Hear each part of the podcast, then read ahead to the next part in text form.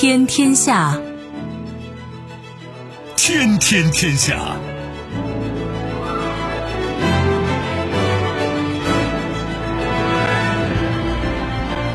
历史穿行者，新闻摆渡人。各位好，我是梦露。您正在选择收听的是《天天天下》，和我一起陪伴大家的还有本节目评论员重阳。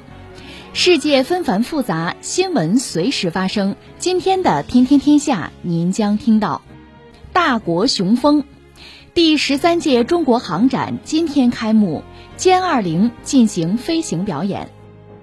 拉帮结派，美欧贸易和技术理事会首次会议召开在即，媒体分析为应对中国挑战。声色俱厉，克里姆林宫称。北约在乌克兰的扩张跨越了普京的红线，是否参透？文在寅表示，应就朝方近期发表的谈话及试射情况进行综合分析。收听我们的节目，您可以使用收音机，也可以使用手机，欢迎使用即时客户端，也可以选择蜻蜓 FM、企鹅 FM 或者是今日头条，搜索“天天天下”，可以收听节目回放以及其他的相关内容。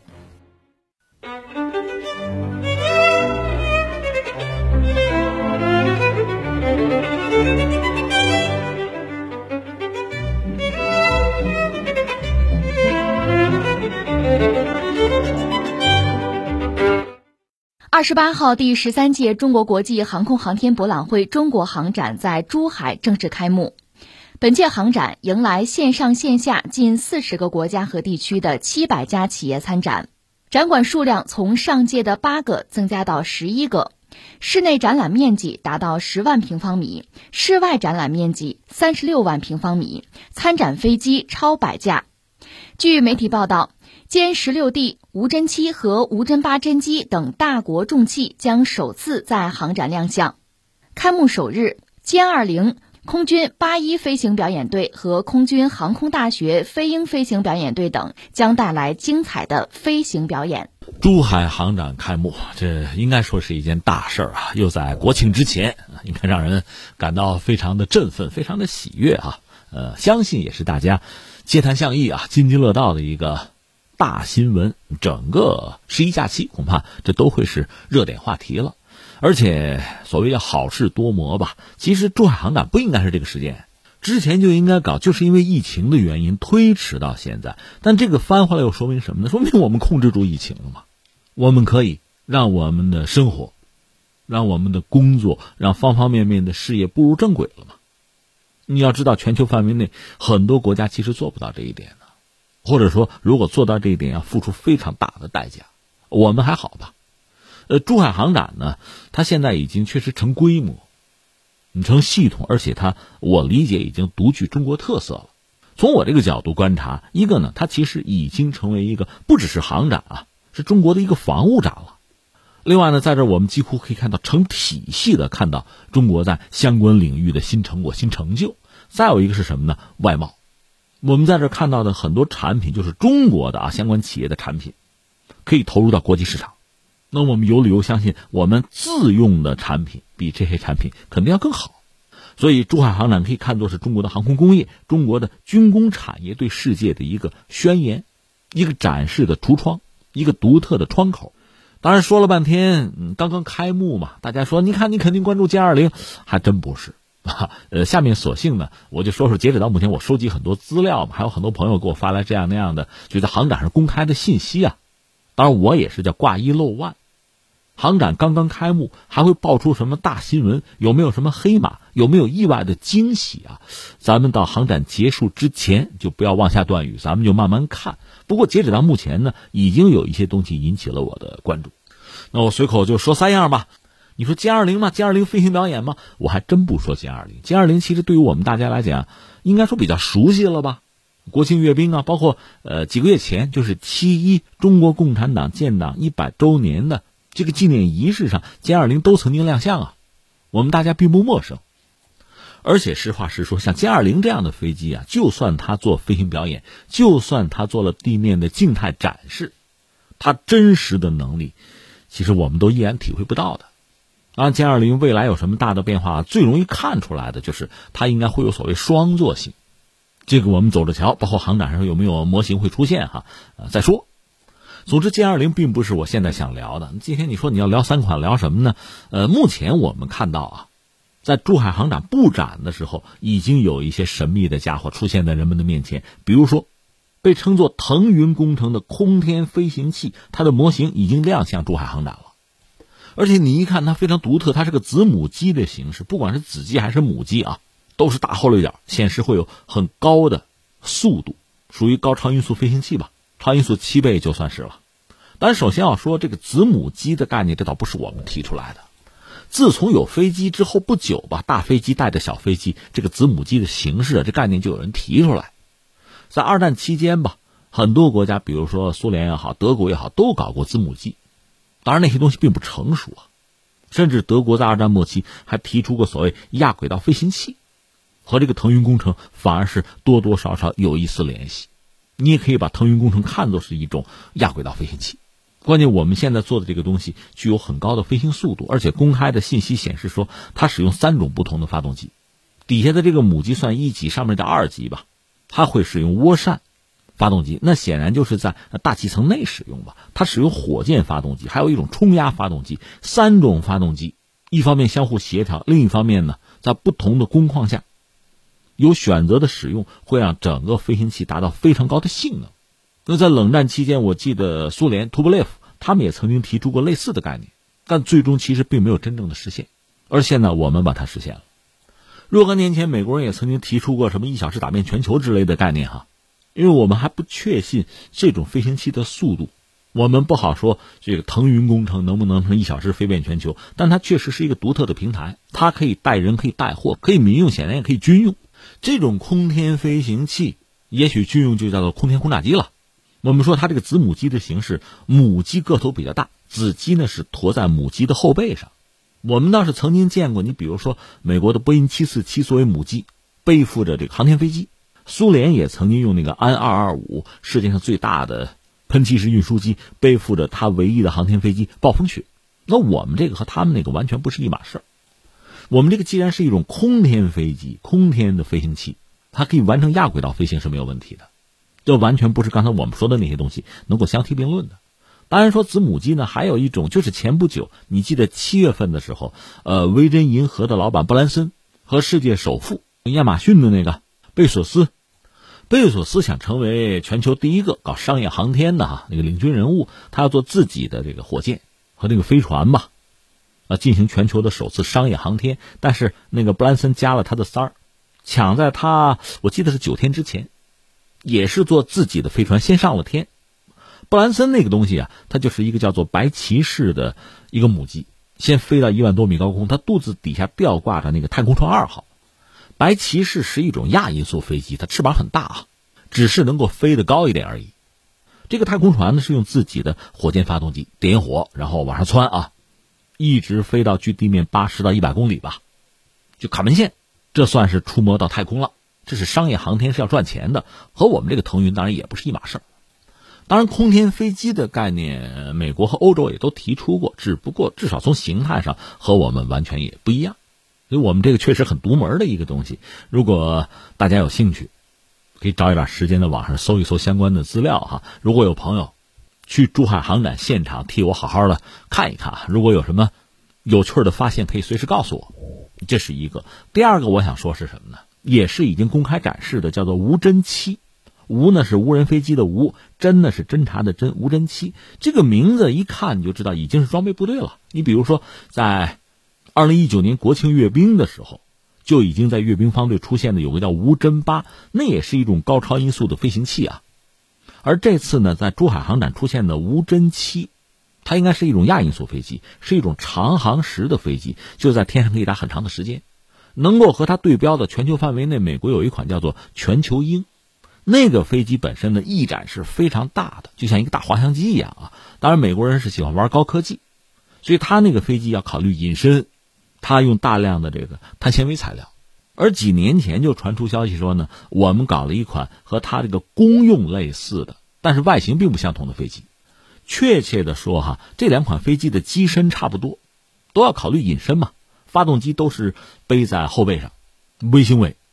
最有意思的是，美国那个全球鹰呢是用的翼展很大、大展旋比的机翼，中国不是，我们是用了一款非常独特的，你可以叫它钻石翼或者菱形翼或者叫连翼机的设计。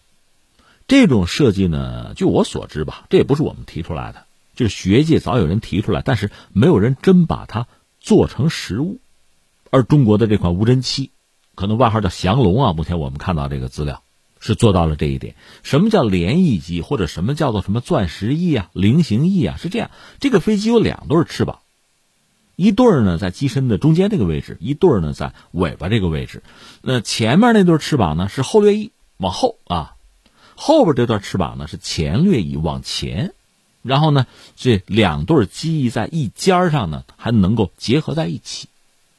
那你看上去可不就像一个钻石啊，一个菱形吗？这叫做连接翼。或者叫连翼机，翅膀连在一起嘛？它有什么好处啊？它不需要大翼展呢。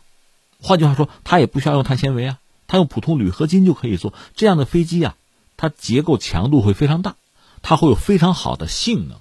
坦率讲，呃，一九零三年，我们知道美国人莱特兄弟发明了飞机，从那时候开始到现在吧，在相当漫长的一个阶段，中国人在航空领域是落后的，这是实话。还不简单的说啊，你的飞机落后啊，你的空军落后，不是在航空理论、航空技术等等领域，在创新的能力方面，我们一度是根本就不值一提啊，望人项背，你都望不到人家项背的。我们就说，比如二战的时候，德国在战争期间，人家搞出的喷气发动机，甚至依托喷气发动机，还搞出了前掠翼的喷气式轰炸机，就容克二八七。你想它的科研实力有多么强？还是二战期间，我就不说那些图纸上的东西，有一个叫福格特的。德国的一个博士吧，他是布罗姆福斯公司的首席设计师，他设计的飞机大多是左右不对称的，但是飞行性能非常好。那么一直以来，美国人，我就说一个私人设计师吧，叫波特鲁坦，他设计过很多叫奇形怪状，但是性能非常优异的飞机。刚才我们讲维珍那个布兰森之所以上天，他靠的是那个叫白骑士的母机发射太空船嘛，那个白骑士就是波特鲁坦设计的，这已经不只是飞机了，已经摸到天了，摸到太空了。所以一直以来，我们在这个领域其实是落后的。一九四九年的开国大典，当时我们的空军就是参阅的飞机是十七架，非常独特的。第一个，这飞机是带弹的，因为就怕飞着飞着有敌人来捣乱，那就迎上去去空战呐。再一个，因为当时我们飞机太少，就十七架，应该是周总理出的主意，说转一圈再飞一下，就让大家多看几次，就显得我们这个队伍不至于太寒酸嘛。当时就这么一个状况，但是如今怎么样？我们就说从这个无人机降龙这种长航时的战略侦察机，应该是啊，从它的这个机身结构，从它的这个气动布局看，我们确实走到前面来了。所以这是一款飞机，还是无人机？但是通过它。我们也可以从一个方向啊，从一个角度去了解中国航空工业的实力和水平，它足以让我们感到自豪和骄傲。我们应该为我们的航空人喝彩、鼓掌、叫好。你说这就俩了，还有一个你会说什么呀？哎，这是老面孔。我想说什么呢？不是歼二零，是运二零。对，战略运输机运二零，运二零实际上已经投产了，所以我们现在在很多地方能看到它的身影。为什么特别强调这款飞机呢？因为就在上个月九月份。中国空军的发言人明确的昭告整个世界，中国空军已经迈入了战略空军的门槛。什么叫战略空军？可能很多朋友会马上就是联想到有战略轰炸机啊，有战略轰炸机的空军就是战略空军啊。这个话也不能说不对哈，一支战略级的空军应该拥有自己的战略轰炸机。你看，在二零一九年国庆阅兵的时候，我们就已经看到了我们的轰六 K、轰六 N。当然，我们相信我们还会有更好的产品啊，更高级的产品。但是，仅仅拥有战略轰炸机就敢叫战略空军吗？你会不会使用还是一个问题呢？实际上，所谓战略空军呢，应该是就是空军啊，不简单的是航空兵，它不简单是一个兵种，它是一个军种，承担战略任务。那在这个军种之中呢，战略轰炸机当然有它独特的价值和位置哈。但是，你像歼二零这样的战斗机。五代机、隐身机也很必要。另外，像战略运输机，像运二零，它要承载的任务其实是非常关键的。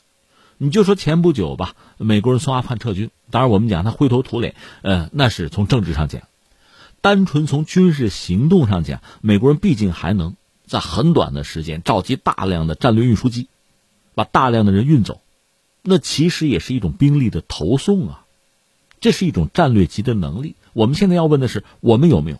我们有这个需求，我们有这个工具，我们自然就有这个能力。你就看疫情爆发之后吧，中国的运二零。向很多国家和地区送去了我们中国人研发的疫苗，包括其他的医疗物资，这是和平使命，这是非战争军事行动。如果战争降临，那么运二零所起的作用，它能够向非常多的地方去投送兵力，这种能力是战略级的，是战略性的。我想，呃，中国空军的发言人敢于说，我们已经迈入战略空军的门槛底气从何而来？装备是其中很重要的一块啊，那在这次珠海航展之中，运二零再次现身，它背后的技术、包括规模和对它的战略性的使用，都构成了我们战略空军的基石啊。所以你看，航展刚刚开幕啊，我这随口一说，呃，说了三件吧，都是很独特的航空器啊，他们在不同的维度上确实代表着中国的航空工业、中国的航空人。以及中国空军的能力建设、力量发展，而且我还敢于断言哈，就在航展期间，可能真的会有什么黑马出现，有什么意外的惊喜，值得我们认真期待。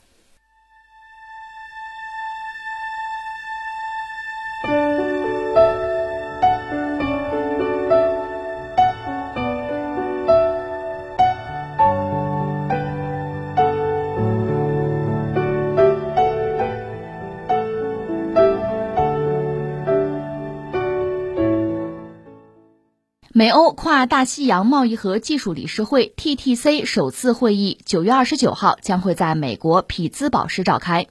在会议召开之前，当地时间二十六号，欧盟贸易和数字部门负责人表示，TTC 具有战略和地缘政治重要性，将赋予欧洲更大的影响力，为二十一世纪制定标准和规则。负责人坚称。TTC 与任何特定的第三国无关，它是关于美国和欧盟在一些政策领域的合作和协调。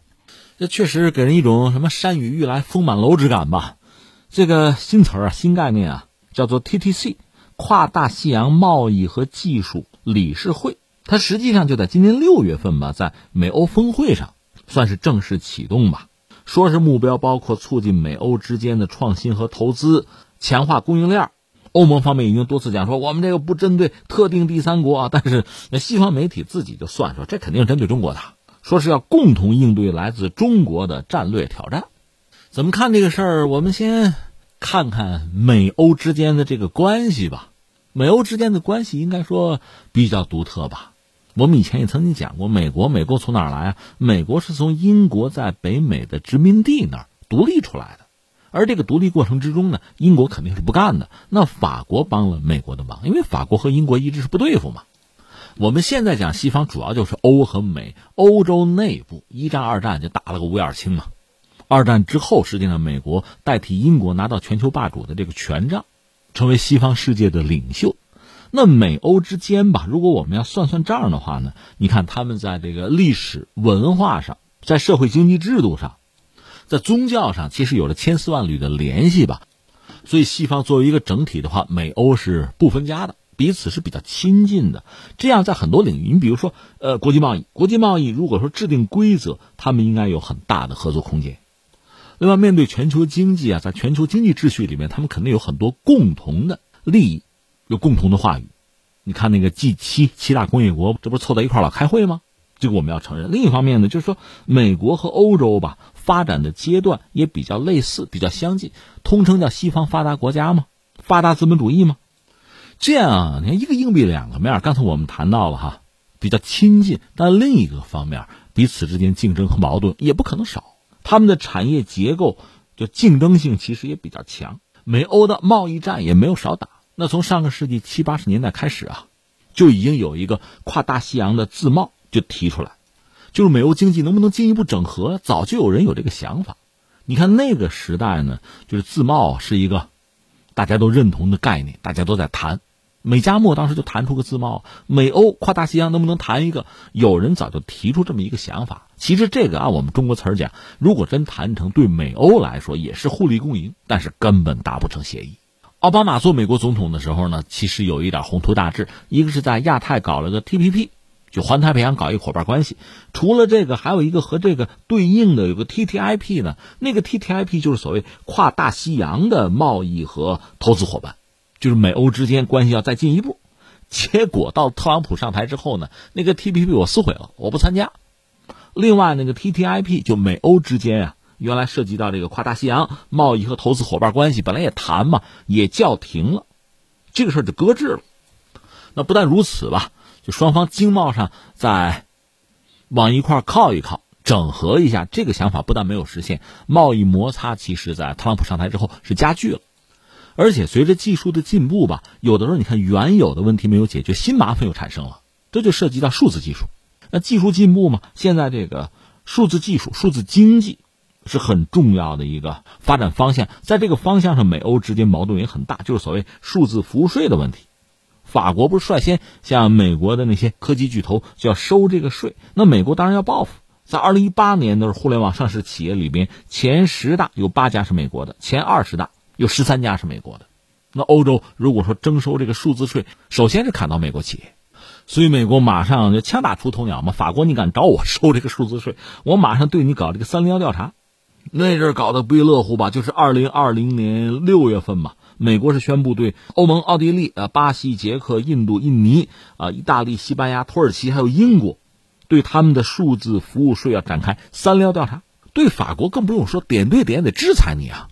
呃，说到数字技术，欧洲有两个很关键的特点，我必须还要点一下。一个是什么呢？他们不行，就涉及到 IT 这个技术和中美比起来，他们差距很大，也没有太像样的企业啊公司，这是一个。但第二个，人家欧洲人占了一个什么独特的优势啊？就是制定规则。但总的来说，欧盟在这个 IT 啊数字技术的主导权这个领域，他们是比较忧虑。和美国拼拼不过，和中国拼也拼不过。他们是逐渐的感受到中国在比如通信啊、互联网、人工智能啊、新能源这些领域，这已经不简单，只是 IT 技术了。在这些领域，中国的技术在上升，竞争力在增强。这个趋势对自己、对西方、欧盟认为是挑战。他希望进行一种所谓的再平衡，那只能把美国拉进来。另外，用所谓欧式规则，我们讲他们喜欢拿规则来获得话语权呀。要用欧式规则来进行制约，这我们只能说是欧洲人的想法，他们的一厢情愿吧。所以他们现在很积极的和美国寻求构建一个所谓技术联盟，这里边既有这个地缘政治方面的考量，也有产业竞争领域的考量。特别是在拜登上台之后，有一些欧洲人意识到机会来了，因为特朗普很难打交道，拜登上台之后，美欧可能会重新走近。那么在刚才我们说的这一系列领域呢，欧盟有些人。就很积极的希望向美国靠拢，重温所谓跨大西洋的关系，甚至还有一点什么，我觉得算非分之想，希望呢主导去塑造美欧合作的议程和框架。欧盟还有这个想法，尤其是首先是技术联盟吧。刚才我们讲，欧盟主要是在技术主导权上，他对中国有忧虑。那么，美国本身已经把中国作为一个主要的战略竞争对手，在科技和经贸领域对中国已经进行。全方位的战略竞争，那欧盟和美国确实存在着一拍即合的可能性了，目标重合呀，双方都想加强和维护所谓西方，也就是所谓发达资本主义国家在尖端技术领域的优势地位，而且要垄断规则的主导权、标准的掌控权，这是他们走到一起最主要的动机和动力。那下面该说但是了，但是呢，你看美欧之间其实说到底在技术产业上是有明显的矛盾。这个矛盾，第一是利益，第二是利益，第三还是利益。有人说数字经济啊，中美应该说是当今全球数字经济格局之中的两极了，加在一块能占全球的信息啊通信技术产业的附加值的半壁江山。欧洲没有什么存在感，没有大公司，所以美欧走到一起，欧洲不过是。数字领域的美国的原料产地而已，说到底就是提供数据市场用户呗，而欧洲希望的是自强是战略自主，美国可不希望这个，所以双方必然存在利益之争。而且会相当激烈。另外，什么可再生能源啊，什么生物制药，包括这个呃民用航空，原来就是有矛盾的，这是一个。另外呢，涉及到这个数据的治理方面，美欧的想法也完全不一样，立场不同嘛。尤其是欧洲出台了一系列的标准政策，这个其实主要就是针对美国企业了。另外，那就有一个共同面对的中国了，在对华的数字合作上，立场也不一样。美国主要是以安全为由吧。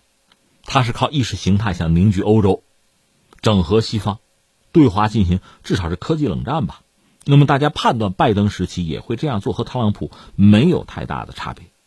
欧盟在后疫情时代，它本身一个是确实它内部是二十七国，要整合一个共识很难；再就是它经济上压力很大，中国的市场的活力和分量对他来讲不可能没有吸引力。美国人也没有做到对华脱钩，而且美国人谈不上对华脱钩。美国人主要是希望美国的盟友对华脱钩。就说到底，拿欧盟当炮灰嘛。这个欧盟也不是看不到，所以他最聪明的办法还是在中美之间寻找某种平衡点，两边叫价，两边得意，左右逢源为好。如果完全把自己绑到美国的战车上，那恐怕真的是很愚蠢的了。那么在现实的操作层面，二零二零年我们节目也在关注，我也一直盯着这个事儿。就整个西方的，就是广义的啊，西方的战略界呢，有各种各样的这个讨论，拿出各种各样的说法吧，思考吧。首先是呼吁这个技术合作，这就似乎又回到了二零一三年，就奥巴马那个时候的这个 TTIP，这是要振兴西方啊，团结西方啊，升华西方啊。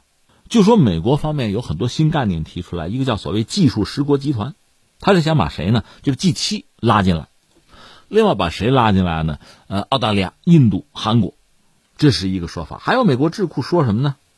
说可以搞一个数字贸易区啊，搞技术联盟啊，团结所谓科技民主国家，这叫 T 十二。T 十二是什么意思？就是说，呃，美国、法国、德国、日本、英国、澳大利亚。呃，加拿大、韩国、芬兰、瑞典，这叫十二个科技民主国家凑在一块搞一个 T 十二，当然肯定是要把中国排除在外的。那么这个技术我们知道还包括创新呢，标准的制定啊，说到底要把它作为现代地缘政治竞争的一个核心要素了。那么这个确实让某些欧洲国家心动。其实几乎在同时吧，中国也提出过一些东西、一些建议啊、倡议，比如说，呃，全球的数据安全倡议，我们提出过，呃，中欧的数据伙伴，这也是个倡议吧。其实欧盟没有表现出太浓厚的兴趣。那截止到目前，我们看欧洲，就欧盟啊，一个是似乎也放弃了奥巴马时代那个 TTIP，那个就算了，就如同美国也放弃了 TPP 一样啊。现在呢，欧洲人可能更在意的就是和美国能不能在。这些领域吧，一个是这个停止贸易战，一个是改革这个世贸组织，另外要规范他国的贸易行为，在这些领域和美国人寻求合作。另外，现在还有一块基石，就是美国、欧洲所谓跨大西洋之间的这个技术合作了，而且他们把这个上升到呃关系到我们的价值观、我们的社会、我们的民主这个层面，希望欧美结成技术上的同盟，主导技术的发展、使用和监管。甚至要把这个所谓跨大西洋的技术同盟看作是，就是打造成一个志同道合的民主国家的更广泛联盟的支柱。这是我了解到的状况，和大家就分享啊。最后扯一句是什么呢？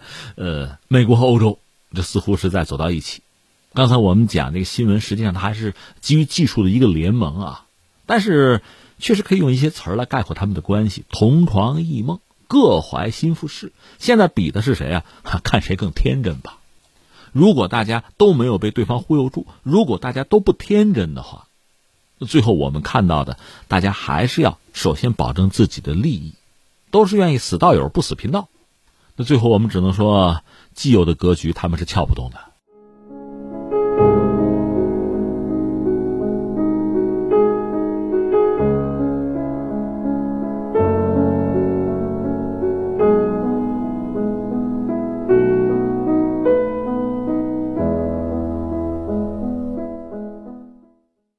据媒体二十七号报道，克里姆林宫当天表示，北约军事基础设施向乌克兰的任何扩张都将跨越普京的红线。媒体称，白俄罗斯总统卢卡申科也同意与俄罗斯一起采取行动，打击北约的潜在扩张。卢卡申科说，乌克兰相关的问题需要特别注意。你可以看到，北约部队正在那里滞留，美国是在建立乌克兰基地，我们需要给出回应。报道称，克里姆林宫表示，其与白俄罗斯的联合行动将确保我们两国的安全，并且补充说，普京反复强调，乌克兰的北约基础设施将超越他之前说过的那些红线。对此，乌克兰外交部长库莱巴发布推文回应表示，普京的红线不能设立在俄罗斯边境之外。这个新闻很有意思，你要去搜它的标题呢，一般是这样说：克里姆林宫称。就是俄罗斯政府嘛，普京嘛，称北约在乌克兰的扩张跨越了普京的红线，那意思就是说，普京实际上心里面有道红线的，就是你北约不能在乌克兰搞什么基础设施，北约一旦在乌克兰搞基础设施，那就等于碰了俄罗斯碰了普京划定的这个红线，这要伤害或者威胁到俄罗斯的根本利益。从表面上看是这样，但这个新闻你一看内容，你就会觉得，哎。闹了半天是白俄罗斯是卢卡申科，他和普京这边等于说达成了一致，他们彼此在靠拢。说到底，担心乌克兰更深的倒向西方，而北约在乌克兰有更多的扩张，是这么件事儿。实际上成了《三国演义》哈，北约、美国我们不说，现在说的是俄罗斯、白俄罗斯、乌克兰这三家之间就很有意思。我们要说的是这个。如果说的再确切点，今天我们要看一下白俄罗斯和乌克兰之间的关系。这个关系要不就是有意思在哪儿呢？你看乌克兰现在一直在渲染和俄罗斯啊并非亲如兄弟。呃，你记得前段时间普京专门有篇文章吗？他是公开讲俄罗斯和乌克兰实际上是兄弟关系啊。这么说其实有他的道理。从历史上讲，当年有一个古罗斯嘛，古罗斯的首都就是基辅，基辅罗斯啊，那算是俄罗斯文化的根。所以，普京拿这个说事儿，实际上还是希望俄罗斯和乌克兰之间的关系能够有所缓和。但是，乌克兰可不这么想，包括泽连斯基，他一直在强调什么呢？咱不是一家人，你别套近乎，没劲啊！我乌克兰和你俄罗斯从历史上讲，那也仇深似海啊。这么说有没有道理呢？也不是没有道理，因为在历史上。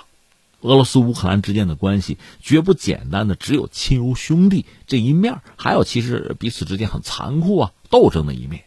这个不是我们今天说的主题啊。我们要说，但是啊，白俄罗斯和乌克兰没有这个。实际上，你要说乌克兰和俄罗斯之间关系有不好的一面，有仇怨哈，白俄罗斯和乌克兰没有啊。一个是你要往根儿里追哈，乌克兰和白俄罗斯其实拥有基本上相同的民族历史和文化记忆。没有任何的深仇大恨，另外就是说这些年啊，就是说最近这段时间，其实双方还有一些交往，甚至有一些彼此友好的印记。一个是贸易上讲，两个国家其实经济都不是很强，但是彼此之间还是互为比较重要的贸易伙伴。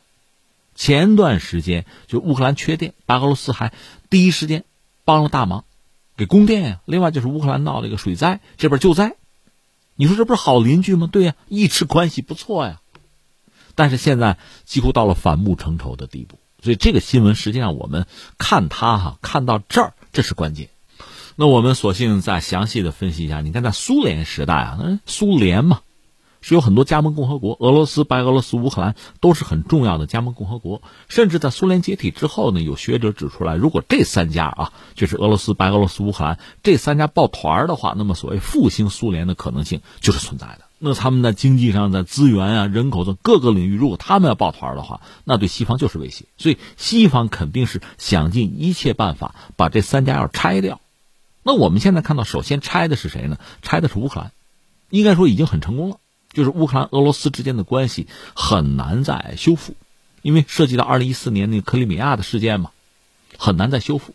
从乌克兰来讲，既然和俄罗斯闹翻了，他就有一个担心。这个担心是什么呢？一个是东乌那边又闹起来了，背景还是俄罗斯。如果说这边和白俄罗斯要闹翻的话啊，比如说俄罗斯军队部署在白俄罗斯和乌克兰的边界，那往里一推，那就是两面夹击啊！那乌克兰真的是受不了。但是翻回来，从俄罗斯那个角度讲呢，白俄罗斯是至关重要的。如果白俄罗斯我们加个引号失守失陷，倒向西方，和乌克兰连成一片啊，那是俄罗斯本土。我就说，你想过没有？看看地图，它的首都是哪儿啊？不就莫斯科吗？莫斯科难保了，无险可守啊。如果白俄罗斯真的倒向西方，北约驻军的话，那俄罗斯真的就灭顶之灾。从这个意义上讲，啊，你看他那个防长绍伊古多次提出，咱俄罗斯迁个都吧，这既是所谓开发西伯利亚，也是为了避免刚才我们说的这个灾难性的局面出现。你想过没有？所以你看啊，俄罗斯目前还在走自己的路，而乌克兰实际上已经倒向西方，而且在拜登上台之后呢，掀起了一轮对俄罗斯的实际上是攻势吧，双方进行了一番博弈。几乎刀兵相见，但是在最后一刻，乌克兰发现自己孤立无援，北约、啊、美国并没有提供自己所期待的安全上的保障。那我搞什么搞？我闹什么闹啊？这不是灭顶之灾吗？所以乌克兰是在最后踩了刹车。但是乌克兰和俄罗斯的关系，我们看到并不好。那么白俄罗斯呢？原来和乌克兰关系还不错，又是邻国嘛。说到底，你们打你们的，闹你们的，咱俩该怎么过日子？过日子就完了嘛。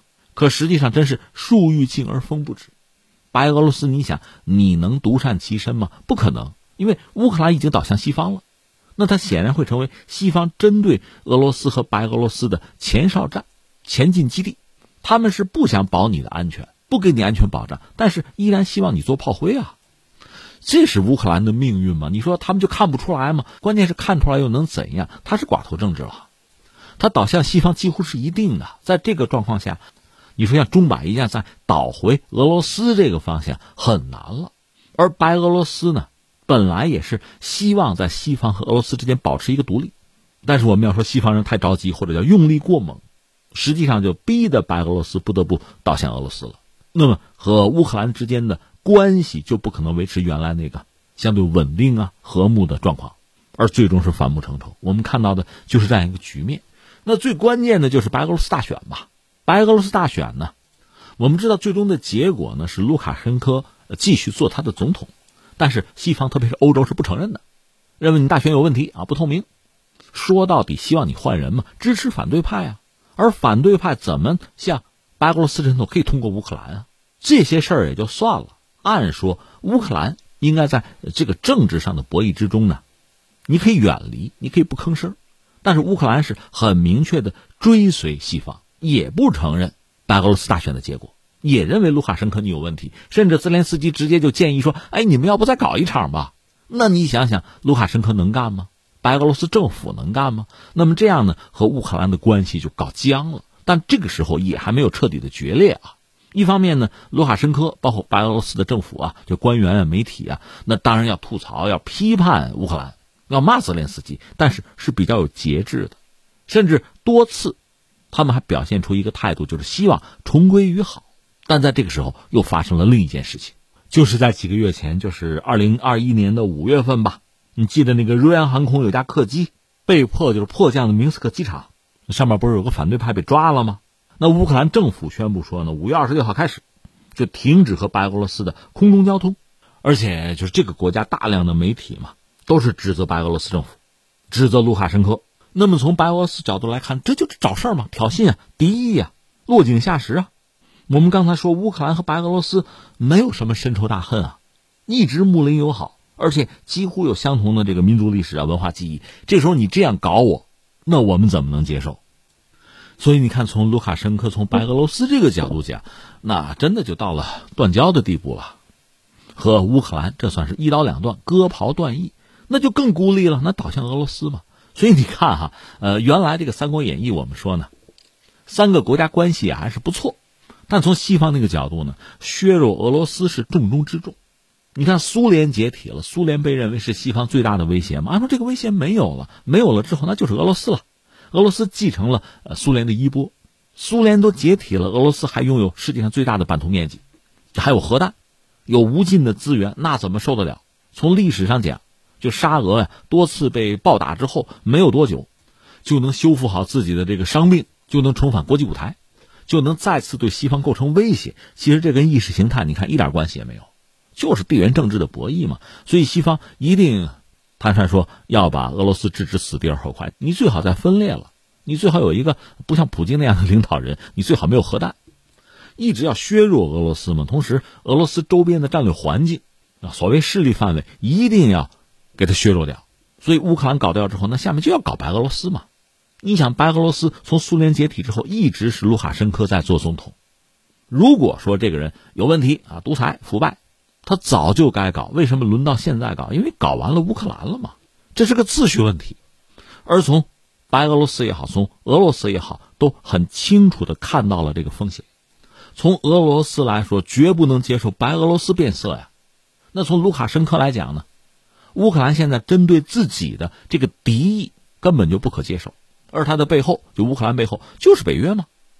所以现在我们看那个新闻就很清晰了，俄罗斯和白俄罗斯那就得抱团了，而且呢，呃，强调这道红线，就是你北约在乌克兰，你的基础设施这就是红线，你踩红线，我必有反应，我绝不接受。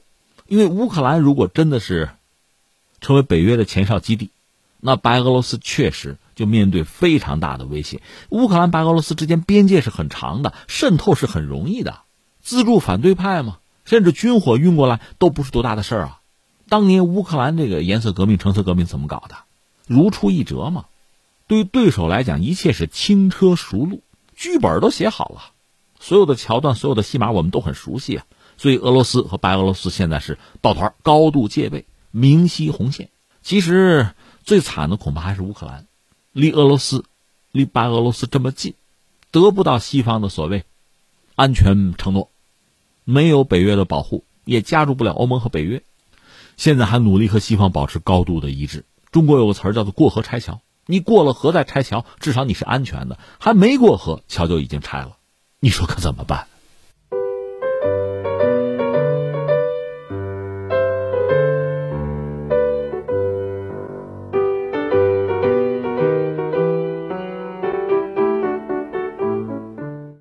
韩国总统府青瓦台发言人朴炯美当地时间二十八号通报说，韩国总统文在寅当天听取了就朝鲜相关发射情况以及国家安全委员会常委会紧急会议相关情况的报告，指示说应对朝鲜方面近期发表的谈话和导弹发射的情况进行综合周密的分析之后，再制定应对方案。朝鲜劳动党副部长金宇正二十五号发表谈话称。朝韩通过富有建设性的对话，可尽早解决发布中战宣言、重设朝韩联络办公室、举行朝韩首脑会谈等事宜。金宇正强调，只有在保障公正性且相互尊重的情况下，朝韩之间的沟通才能顺畅，并要求韩方取消双重标准、敌对政策及言行。呃，聊这个话题之前，先说一条消息吧，这是韩国方面啊，军方。韩国的联合参谋本部在二十八号通报了件事儿，就说当地时间嘛，二十八号早晨六点四十分，朝鲜是从慈江道那一带吧，向东部的海域发射了一枚疑似近程导弹的东西，就一个飞行物吧。那它的飞行距离呢不到二百，就是不到二百公里吧，呃，高度呢三十公里左右，但具体参数、飞行距离、什么速度、高度这样一些飞行特点吧，和朝鲜之前发射的飞行器又不一样。有可能是新导弹，但是目前韩美双方吧，就情报部门还在做精密的分析，还没有出结果。行，然后我们再回头看，这是韩国的总统文在寅的一个新的表态吧。简而言之，一句话就是要对朝方近期发表的谈话和试射的情况要做综合的分析 啊。这朝鲜最近其实你看比较活跃吧，一个方面呢，就是他是金宇正。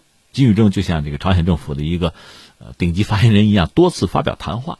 这个谈话目前看呢比较温和，就是回应韩国方面说中战协议能不能签呀，朝韩之间能不能发展一个相对好一点的、温和一点的关系啊，给了相对积极的回应。当然是有前提的了。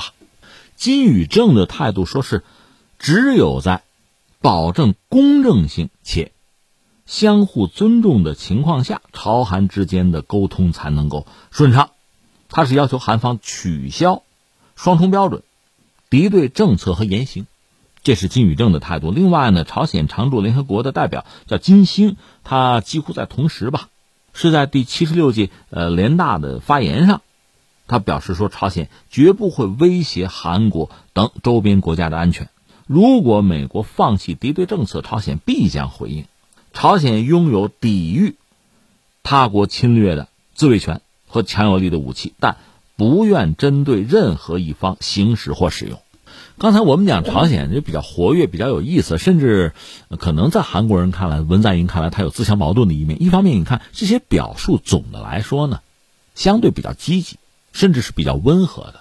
他强调的是自卫，而不是进攻，甚至没有更多的谴责。另一方面呢，朝鲜最近你看他最新的阅兵式是国庆的阅兵吧？你再往前追，就是金正恩和特朗普两次见面之后吧，朝鲜的一系列阅兵式。虽然说，呃，朝鲜和美国的对话就等于说是在一个搁浅的状态吧，停滞。呃，阅兵式呢，朝鲜的常规项目经常搞嘛，而且现在习惯夜里搞嘛。但是我们要说，从那时候开始到现在，朝鲜的一系列阅兵式没有再过多的展示和强调自己的核武器、洲际弹道导弹，没有，就是威胁美国的没有了。特别最近的这次啊。最新的这次国庆阅兵，干脆连正规军都没有，那么就是说，对美国也好，对其他一些国家，对韩国的这种示威啊，显示军事武力啊，这个色彩其实是淡化了。但另一方面呢，最近这段时间，他们的这个发射行动似乎又比较活跃，多次发射导弹，包括巡航导弹。当然，他们的一些飞行物吧，你要说仔细做研判的话，可能需要时间。另外也不一定判断的那么清楚，比如说我的远程火箭炮，打三百公里总是没有问题吧？那这次他这个所谓导弹哈，打了不过二百公里，这属于一种近程导弹，显然对美国构不成什么直接的威胁。当然，对韩国的美军基地就基础设施是可以形成覆盖的。另外，朝鲜对于在日本的美军也应该有足够的攻击能力，这是没问题的。只不过他最近这段时间呢，呃，展示这方面武力。是比较克制的、谨慎或者比较讲究吧，所以你看，一方面在言论上呢，似乎温和了一些，因为前段时间对韩国、对文在寅政府基本上是一个指责和批判的态度，都是金宇正在讲话，而现在看来呢，这个语调缓和一些，更具建设性和可能性。再就是武力展示上呢，也比较克制。但不管怎么说呢，又活跃了一些，所以对文在寅、对韩国方面呢，这可能释放了一些信号吧，显得比较。无杂，比较矛盾。从这个角度来讲呢，做认真的研判，那当然是必要的了。但是朝鲜方面做出这一些动作，难道有什么不好理解吗？你可以回到之前金正恩他那个讲话中谈到，他做好两手准备嘛，对话的准备要有，对抗的准备要有，甚至更要强调，因为朝鲜相对美国来说，它国力肯定是弱的一方啊，而且双方不在一个数量级，所以对抗的准备、保卫自己的准备，它肯定是要有的呀。对话、对抗准备都要做，那么这两条轨道、两种方式、两种态度都要传递给韩国方面，甚至还希望这种传递让美国人也有所领悟。所以你看，他这种对话的建设性的态度要表，但同时呢，又不想被对方视作是一种软弱，甚至投降。像朝鲜这样一个角色，呃，处在这样一个位置，他尤其担心别人误解自己。所以他必须辅以一些，就亮肌肉的手段，但这里面有很多门道可讲啊，你不能亮得过分呐。显然，如果你现在真的是使用这个洲际导弹或者远程导弹进行试射的话，那请问你要传递什么信息给人家呢？你要让人家怎么理解呢？所以这个确实是很精妙的一个事情。那朝鲜把题目现在摆到了文在寅面前，从文在寅本身，我理解他应该是心知肚明的，只不过由于自己目前的这个状况，他能做多少？因为在半岛的这个问题上，韩国的话语权是相对有限的，而美国方面虽然说这个朝鲜问题特使和韩国和日本也都见面打交道啊，但是拜登现在有没有精力和热情，或者叫有没有余力去处理半岛问题，那真的是一个问题。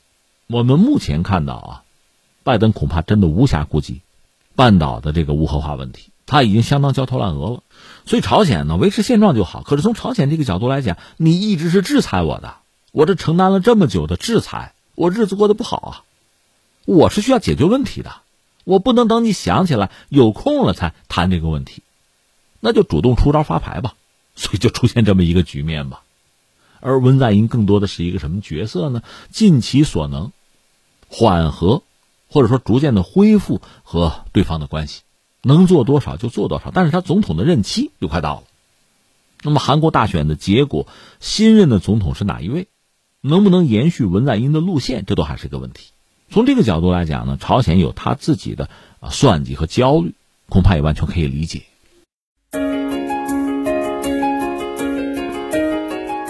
好，以上就是今天天天天下的全部内容。我是梦露，感谢收听，明天再见。